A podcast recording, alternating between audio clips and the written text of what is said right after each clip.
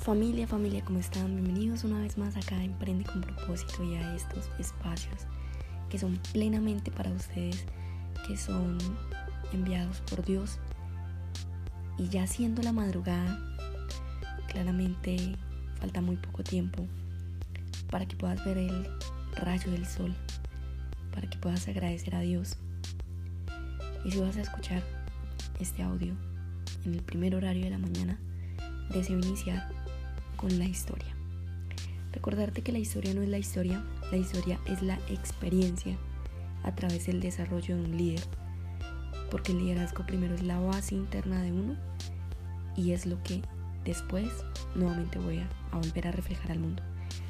Así que esta semana estamos compartiendo bastante el libro de Jeremías y quiero llegar a este punto importante de la vida porque viene un punto específico en la carta de Jeremías a los cautivos.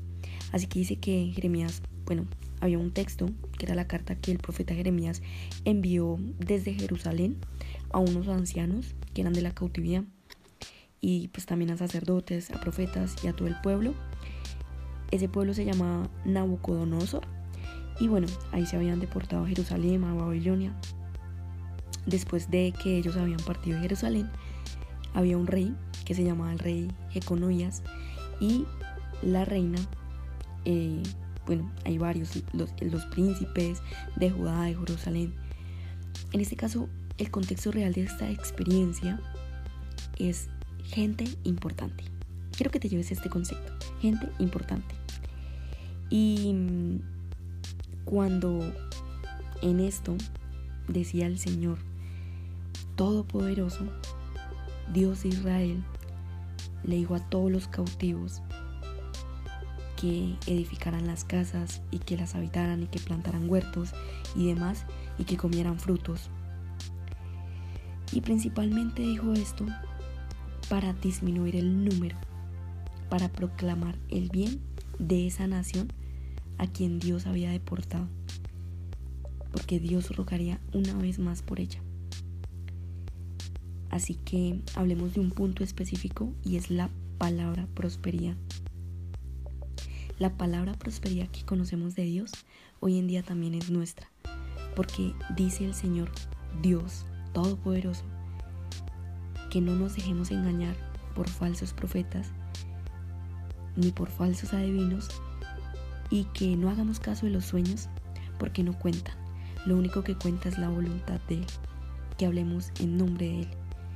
Así que en ese momento, concedidos allá en Babilonia, Él dijo que se había ocupado y que cumplirá en el pueblo y en nosotros la promesa de restituir.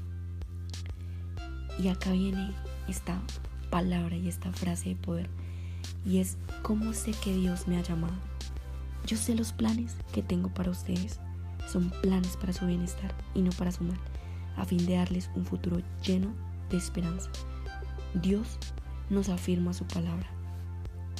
Y espero que cada decisión que tomes sea conforme a los pensamientos sobre tu llamado y hacia tu propósito de vida. Permite que suceda una metamorfosis ahí en tu mente para que puedas comenzar de manera pequeña a medida que avances serás renovado por la gracia de Dios.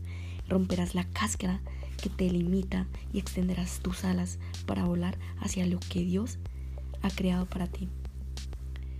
Probablemente en ese momento Jeremías tenía un concepto diferente de lo que Dios lo había llamado. Y es el concepto que yo te quiero hablar hoy. ¿Quieres cambiar tu familia? Cambia primero tu forma de pensar. Empieza por pensar bien acerca de ellos y deja que Dios haga el resto. ¿Quieres cambiar a tu país? Primero cambia tu mente y deja de pensar que puedes cambiar o controlar algo que Dios solo puede hacer. Empieza a creer que la bondad y el amor de Dios te seguirán todos los días de tu vida. No estás en este mundo simplemente para agotar el aire, porque Dios no te ha llamado a eso. Te llamó, te salvó, quiere levantarte al nivel de tu vida, pero todo empieza con la renovación de tu mente. Así que si piensas bien, vas a vivir bien. Y Dios nos salvó y Dios nos ha llamado. Y eso fue lo que Él hizo con Jeremías, salvarlo, llamarlo. Y en medio de la turbulencia le dio el bienestar, el bienestar de transformar y de llevar y de crear vidas. Y todos los puntos siempre llevan a lo mismo, a la promesa y al cumplimiento de Dios. Así que lo que nosotros hayamos hecho no fueron solo hechos, sino fue el propósito y la bondad y la bondad que ha tenido con nosotros desde la eternidad. Y solo hay una palabra que identifica todo y es Cristo en nosotros. Así que hoy decide estar con Dios, ahora por siempre, y nunca más los espíritus de maldad o lo que llamamos el mal llegarán a tu puerta. Porque Dios siempre convierte lo malo en lo bueno. Y nosotros sabemos que Dios te ha llamado. En Jeremías 1 decía que no tuvieran miedo, porque Dios estaría con nosotros para protegernos y nos daría su palabra. Así que decláralo, medítalo y actívalo. Su promesa es mi rescate, mi honra. Estoy preparado para disfrutar de este viaje, ajustar lo que debo ajustar en mi vida. Cuanto antes preparo el camino, la ropa la mesa, más Dios detiene a alguien en mi cabecera. Recibo su bendición como he recibido el llamado de Él para mi vida. Llévate esto y muchísimas bendiciones. Dios te ama, no lo olvides.